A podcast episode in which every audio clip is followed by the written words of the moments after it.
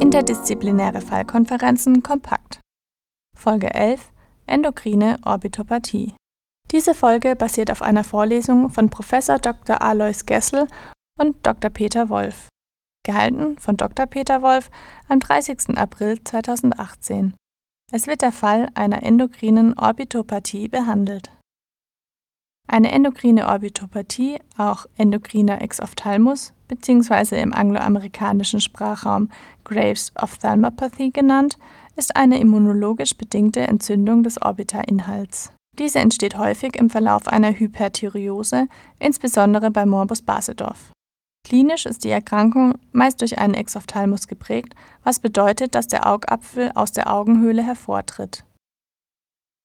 Grund für das Auftreten des Exophthalmus bei Patientinnen und Patienten mit Immunhyperthyreose sind peri- und retroorbitale immunologische Reaktionen, welche zu lokalen Ödemen, Einlagerungen von Glucosaminoglykanen und Ausbildung autoreaktiver T-Lymphozyten führen.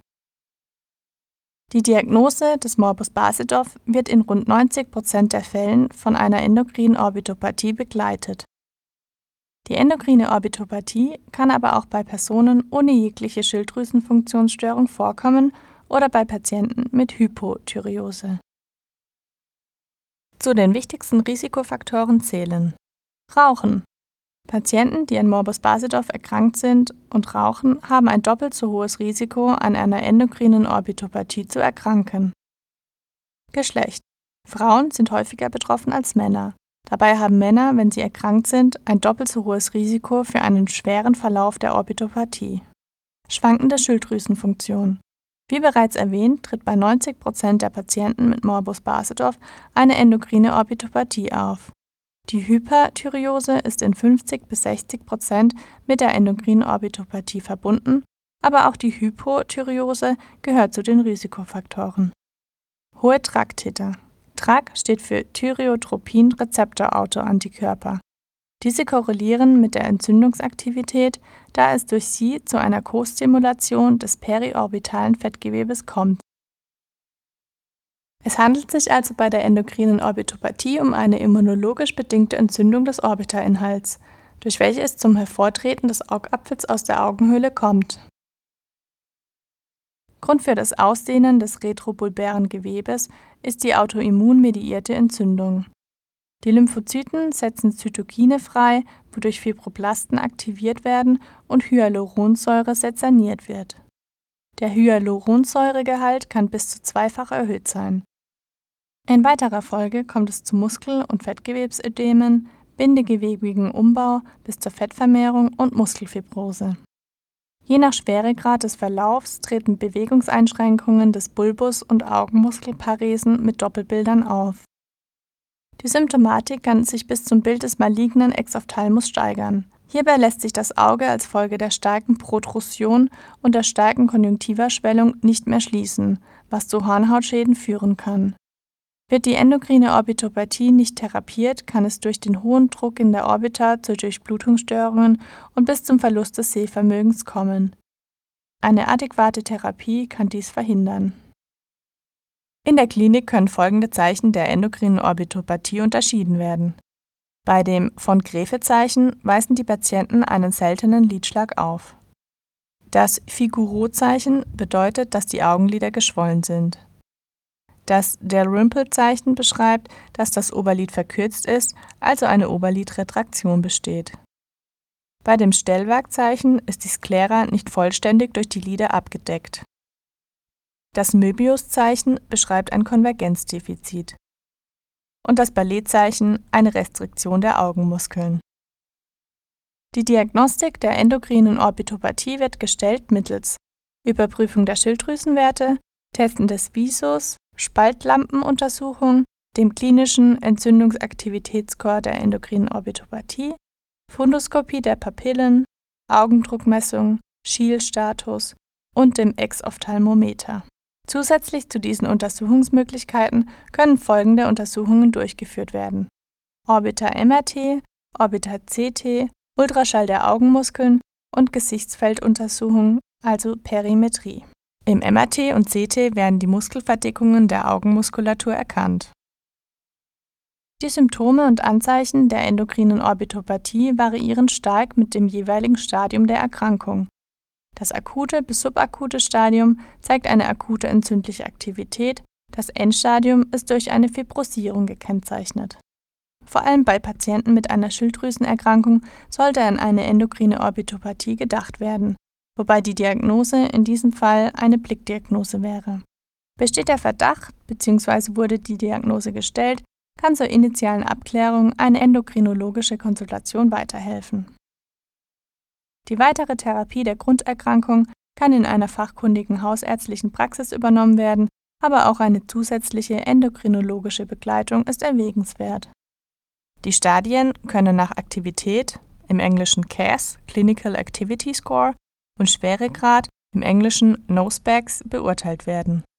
Die entzündliche Aktivität (CAS) wird beurteilt nach Rubor, dieser beinhaltet ein Lyderythem oder eine Bindehautinfektion. Tumor beschreibt neben einem Lydödem auch Chemosis und eine Exophthalmos-Zunahme. Bei Dolor besteht ein retrobulbärer Schmerz, aber auch Bewegungsschmerz kann auftreten. Und schließlich die Funktio Laser mit Visusabnahme und Motilitätsverschlechterung Treten mehr als der vier genannten Symptome auf, ist eine Behandlung dringend notwendig. Der Noseback-Score erhält seinen Namen durch die englischen Anfangsbuchstaben der Symptome und zählt von 0 bis 6. Null Punkte bedeutet keine Symptome, also no signs or symptoms. Ein Punkt wären der Rimple- und Möbius-Zeichen. Only signs, no symptoms. Zwei Punkte beschreiben eine Weichteilbeteiligung, im Englischen Soft Tissue Involvement. Drei Punkte werden bei einem Exophthalmus vergeben, Proptosis. Vier Punkte bei Muskelveränderungen, also Extraocular Muscle Involvement. Fünf Punkte gibt es bei Hornhautkomplikationen, also Corneal Involvement. Und schließlich sechs Punkte beschreiben Visus- und Gesichtsfeldeinschränkungen, Sight Loss. Herr Dr. Wolf schildert die Anamnese des Patienten im Fallbeispiel. Und zwar ist das ein 49-jähriger Mann, ein langjähriger Raucher mit ca. 30 Zigaretten pro Tag und moderatem Alkoholkonsum mit ca. zwei Bier täglich, der vorstellig wird wegen Unruhe, Herzrasen und dem Verdacht auf eine Schilddrüsenüberfunktion. Im Status hat er eine diffus vergrößerte Schilddrüse, das heißt, man sieht die Schilddrüse, wenn man ihn anschaut, und wenn man zart draufgreift, ist ein, ein Schwirren tastbar. Nebenbefundlich wäre uns aufgefallen, dass irgendwie das Oberlid zurückgezogen ist. In weiterer Folge wird beim Patienten ein Schilddrüsenultraschall durchgeführt. Im Gefäßdoppler ist eine deutlich gesteigerte Durchblutung zu sehen, die wiederum für eine gesteigerte Entzündungsaktivität spricht. Durch eine zusätzlich durchgeführte Schilddrüsenszintigraphie bestätigt sich die gesteigerte Aktivität der Schilddrüse. Das Schilddrüsengewebe saugt den Tracer auf und es besteht keine Hintergrundaktivität, was klassisch ist für eine Schilddrüsenüberfunktion. Und die können wir dann am Ende auch im Labor feststellen bei einem supprimierten TSH mit deutlich erhöhten peripheren Schilddrüsenhormonen. Mittels Labordiagnostik lassen sich bei der Hyperthyreose ein erniedrigter TSH-Wert und erhöhte FT3 und FT4-Werte nachweisen. Bei Morbus Basedorf sind im Blut zusätzlich Autoantikörper (TRAX) zu finden. Welche weiteren Laborparameter zeigen sich bei diesem Patienten? Diagnostisch wesentlich jetzt bei diesem Fall sind die TSH-Rezeptorantikörper, die TRAX, die sind mit 12 deutlich erhöht. Und spezifisch erhöht sind auch die TPO-Antikörper. Die sind im Rahmen von Morbus Basedorf oft auch erhöht. Welche Schritte folgen nun? Wir haben eine manifeste Hypothyreose und fangen an, den Patienten zu therapieren mit Thiamazol, mit dem Schilddrüsenmedikament der Wahl für die Hypothyreose und fangen mit einer hohen Dosis an und reduzieren die dann kontinuierlich. Die Hyperthyreose ist ein Überfunktionszustand der Schilddrüse, welcher mit einer vermehrten Hormonproduktion einhergeht und zu einem pathologisch gesteigerten Stoffwechsel im gesamten Organismus führt für diese gesteigerte Hormonproduktion ist am häufigsten eine Schilddrüsenautonomie und Morbus Basedorf verantwortlich. Zu den vielfältigen Symptomen gehören neben dem Exophthalmus Schlafstörungen, Unruhe, vermehrtes Schwitzen, Gewichtsverlust oder eine Sinustachykardie. Thyreostatika wie zum Beispiel Thiamazol oder auch Carbimazol und Propylthiouracil hemmen die thyreoidale Peroxidase TPO Die thyreoidale Peroxidase katalysiert den Einbau des oxidierten Jods in Tyrosinreste auf Thyreoglobulin, sodass Monojodtyrosin und Dijodtyrosinreste entstehen.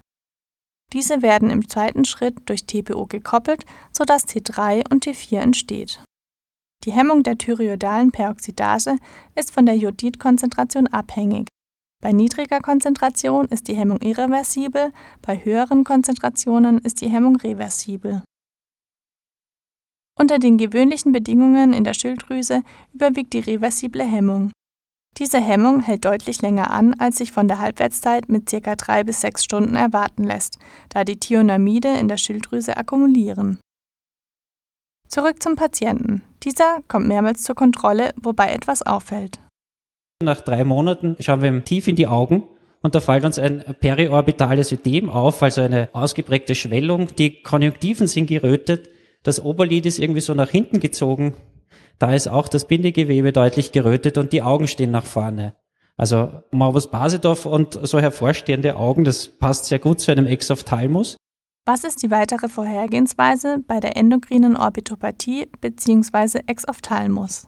Das Assessment der endokrinen Orbitopathie obliegt eigentlich dem Augenarzt. Wir als Internisten sind für die Funktion verantwortlich und dafür, dass wir die Orbitopathie auch rechtzeitig erkennen.